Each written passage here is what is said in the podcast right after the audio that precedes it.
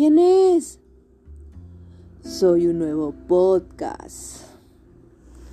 Bienvenidos a este podcast. Hoy no tenemos algún invitado porque el invitado de hoy serás tú. Ya que hoy vamos a meditar un poco sobre ese porqué de hacer las cosas, ese empujón de las mañanas o el por qué suceden así. Yo creo que ya nos estamos dando cuenta o una idea de lo que hablaremos hoy. Pero quiero comenzar con una frase que dice así. La única forma de hacer un gran trabajo es amar lo que haces. Y sí, el tema principal de hoy es la motivación. Pero hoy no hablaremos solo de la motivación personal. Hablaremos de la laboral. Hoy nos iremos con esas personas que se levantan a las 5, 4 o 6 de la mañana para llevar el pan. Y no necesariamente el ir a comprar el pan a la panadería, sino esa persona que se esfuerza todas las mañanas, ese joven, esa chica, esa mujer, ese hombre que se levanta para lograr sus metas y poderse superar. Y ese empujón de todas las mañanas es la motivación que se da para seguir haciendo las cosas.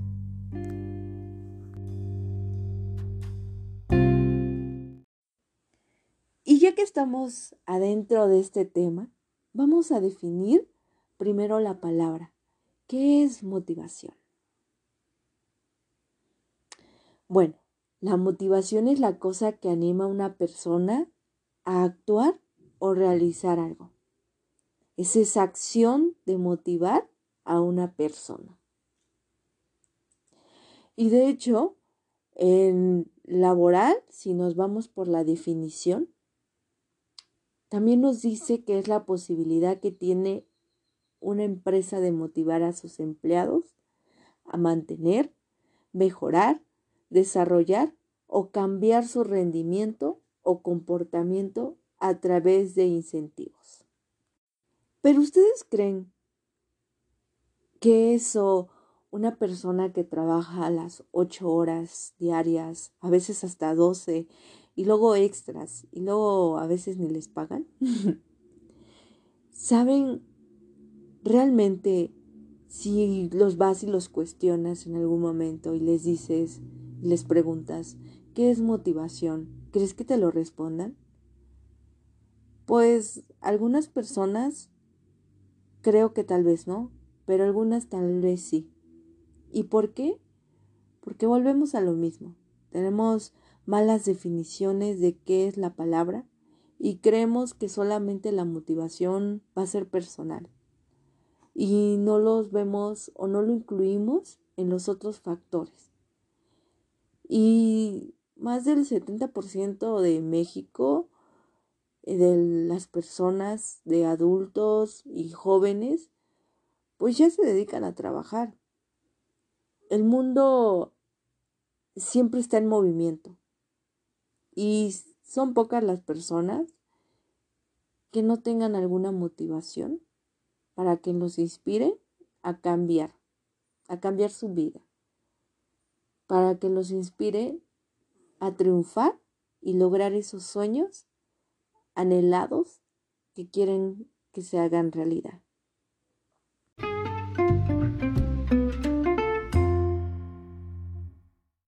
Creo que hoy andamos muy poetistas o es el tema que nos hace como estar tranquilos, ¿saben? De hecho, este tema en lo particular a mí me motiva demasiado, ¿saben? O sea, el levantarme en las mañanas y saber que yo voy a triunfar o voy a lograr mi sueño dorado de poder vivir en un en una casa tal vez mía y saber que voy a tener seguridad en muchas cosas económicamente o el saber que voy a terminar la carrera, eso para mí es mi motivación más grande. Pero como les dije, no solamente vamos a hablar de la motivación personal, sino nos vamos a adentrar un poco más en la laboral. Y un ejemplo muy pequeño es de un amigo mío. Él se llama Humberto. Él, a sus 20 años, él tuvo que emigrar e ir a Estados Unidos a trabajar. Y esta persona, en su entendimiento hacia con las otras personas que, pues ya lo saben, hablan otro idioma que es el inglés, pues él todavía no sabía hablarlo. Y él me comentó una experiencia muy bonita y que me dijo que en ese problema o en esa falla tal vez de no poder hablar el mismo idioma que sus otros compañeros de trabajo, él tuvo que esforzarse más para poderlo lograr. Tuvo que trabajar más que ellos. Y también en el momento del trabajo se tuvo que esforzar más para lograr hoy el puesto que tiene. Y él me decía, ¿no? Que aunque te lleve más tiempo hacerlo, trata de hacerlo bien, porque eso te puede recompensar. Y él me comentaba que cuando él trabajaba, él empezó limpiando pisos. Y cuando limpiaba los pisos, trataba de que esos pisos estuvieran muy limpios, que brillaran. Y él lo hacía porque él tenía esa motivación de quererse superar, de, que, de, crecer como persona. Y sin darse cuenta, fue subiendo puesto tras puesto tras puesto. Porque la persona ahí, el líder de esa empresa, lo empezó a mirar con otros ojos diferentes a los demás. Y los demás lo miraron también porque él se esforzaba muchísimo en hacer las cosas. Y si no lo hacía bien, lo volvía a hacer. Y eso logró que en un momento, en un país que todavía él no conocía completamente ni había nacido ahí, consiguió tener un puesto de supervisor en una industria y que ganara lo mismo que tal vez un norteamericano ahí que sabía hablar perfectamente inglés. Y ese es un ejemplo muy pequeño de lo que podemos hacer cuando una persona está motivada laboralmente.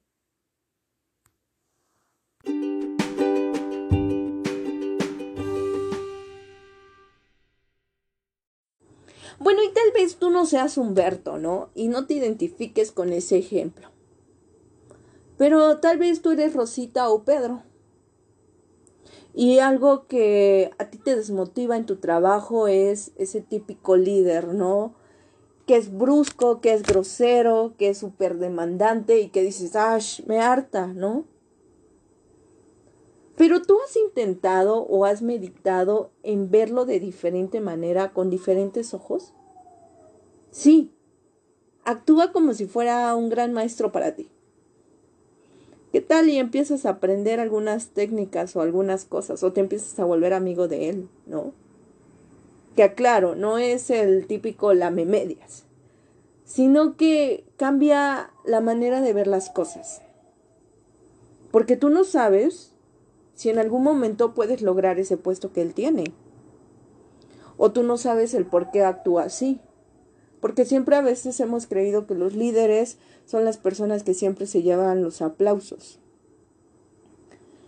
Pero realmente a veces no solo se llevan los aplausos, se llevan los mejores regaños porque tú no sabes qué tal y el dueño está atrás de él, así como de que me tienes que entregar tanto y tanto y tanto y yo no sé cómo le haces, o exiges o empiezas a regañar, pero a mí me tienes que entregar buenos resultados. Y como a él exigen buenos resultados, obviamente a ti también te van a tener que pedir buenos resultados. Empecemos a visualizar diferente las cosas. Es como ese típico de, bueno, es que yo solamente hago en mi trabajo lo que me toca.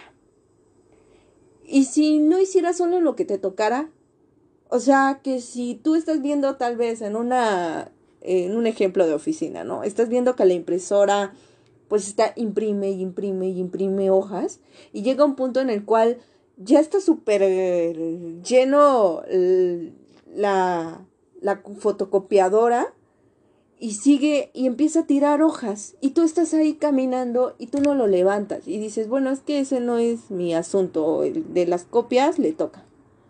Y si tú levantas las copias, ¿qué cambiaría? La gente empezaría a verte con diferentes ojos. Porque bien me lo decía Humberto, ¿no? No es que es ser perfeccionista, porque a veces tenemos esa también esa mala palabra de que dices, bueno, es que él hace las cosas porque le encantan que las cosas sean perfectas. Y no, no nos confundamos con eso. El hacer las cosas bien porque te gustan y porque estás tratando de mirarlo con diferentes ojos, con buenos ojos, eso no te hace ser perfeccionista. Te hace que las demás personas se den cuenta que tú estás motivado y que te gusta hacer las cosas porque te gustan las cosas bien. Y te van a empezar a ver la gente con diferentes ojos y te van a empezar a decir, pues tú qué onda, o sea, ¿por qué estás haciendo ese tipo de cosas si no te corresponden? Este, eh, hagas lo que hagas, pues vas a ganar lo mismo. Pero qué tal y en una de esas, como Humberto, que de limpiar pisos llegó a ser gerente de una empresa, ¿qué tal y tú, al cambiar ese tipo de actuaciones, empiezas a lograr un mejor sueldo, y empiezas a lograr un mejor puesto, tú como empleado.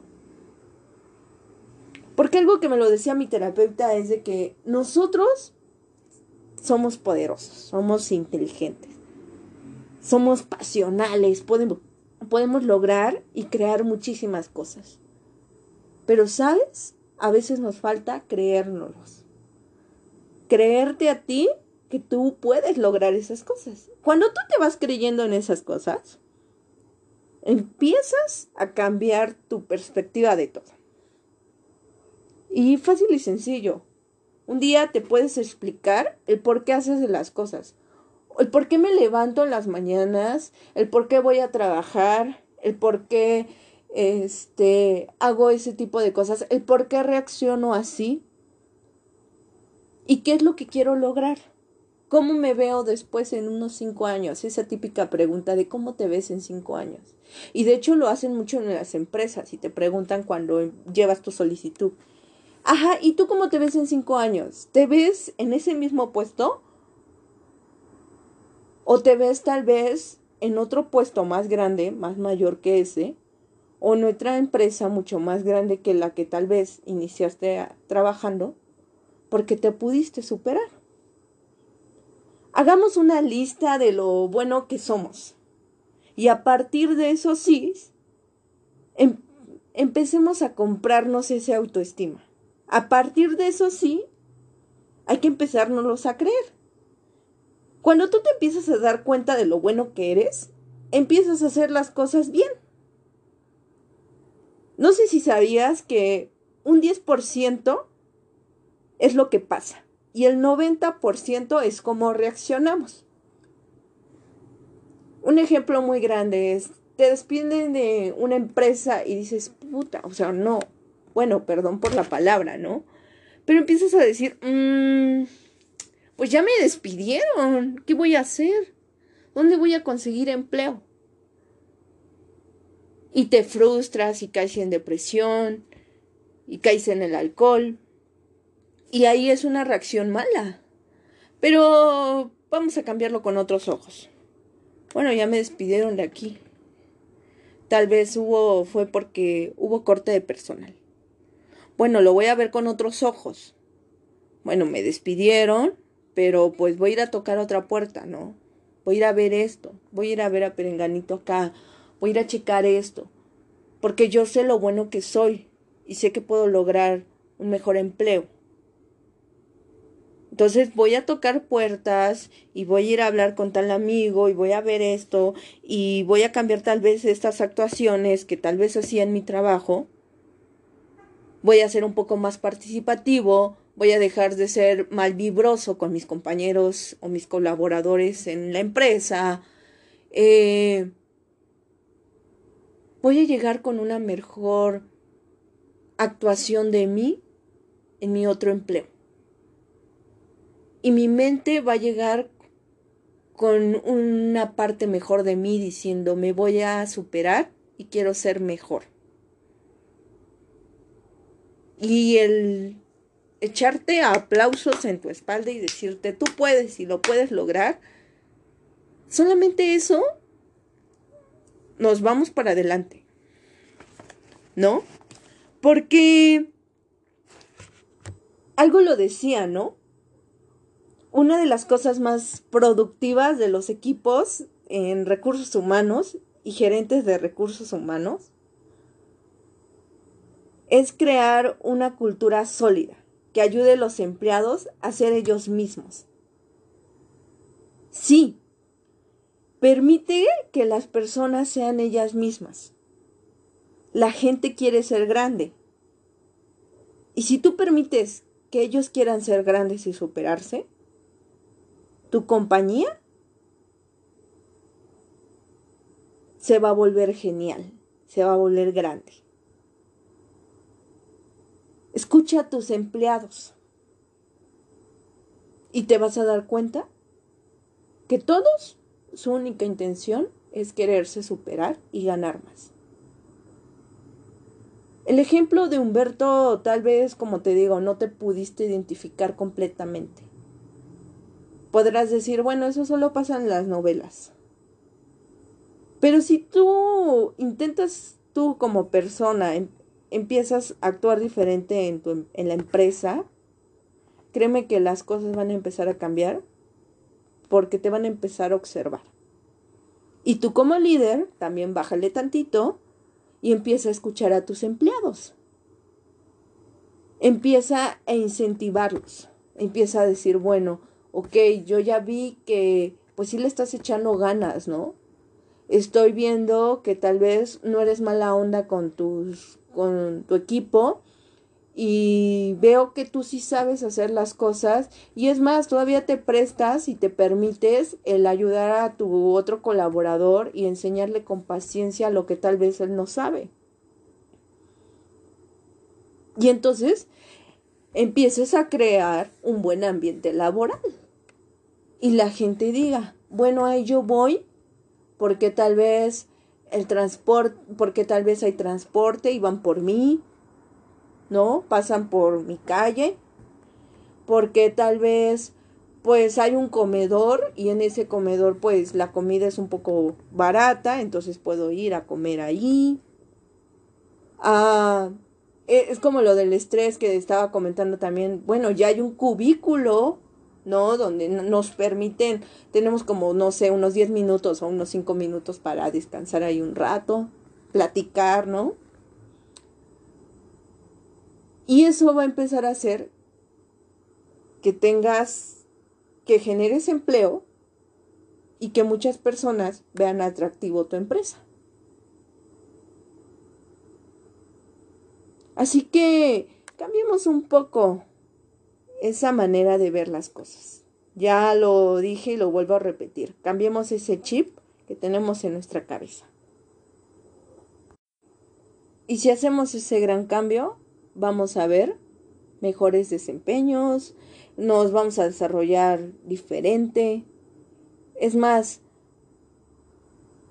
vamos a ver un diferente comportamiento de nuestros colaboradores y tú como colaborador vas a empezar a ver también esa diferencia.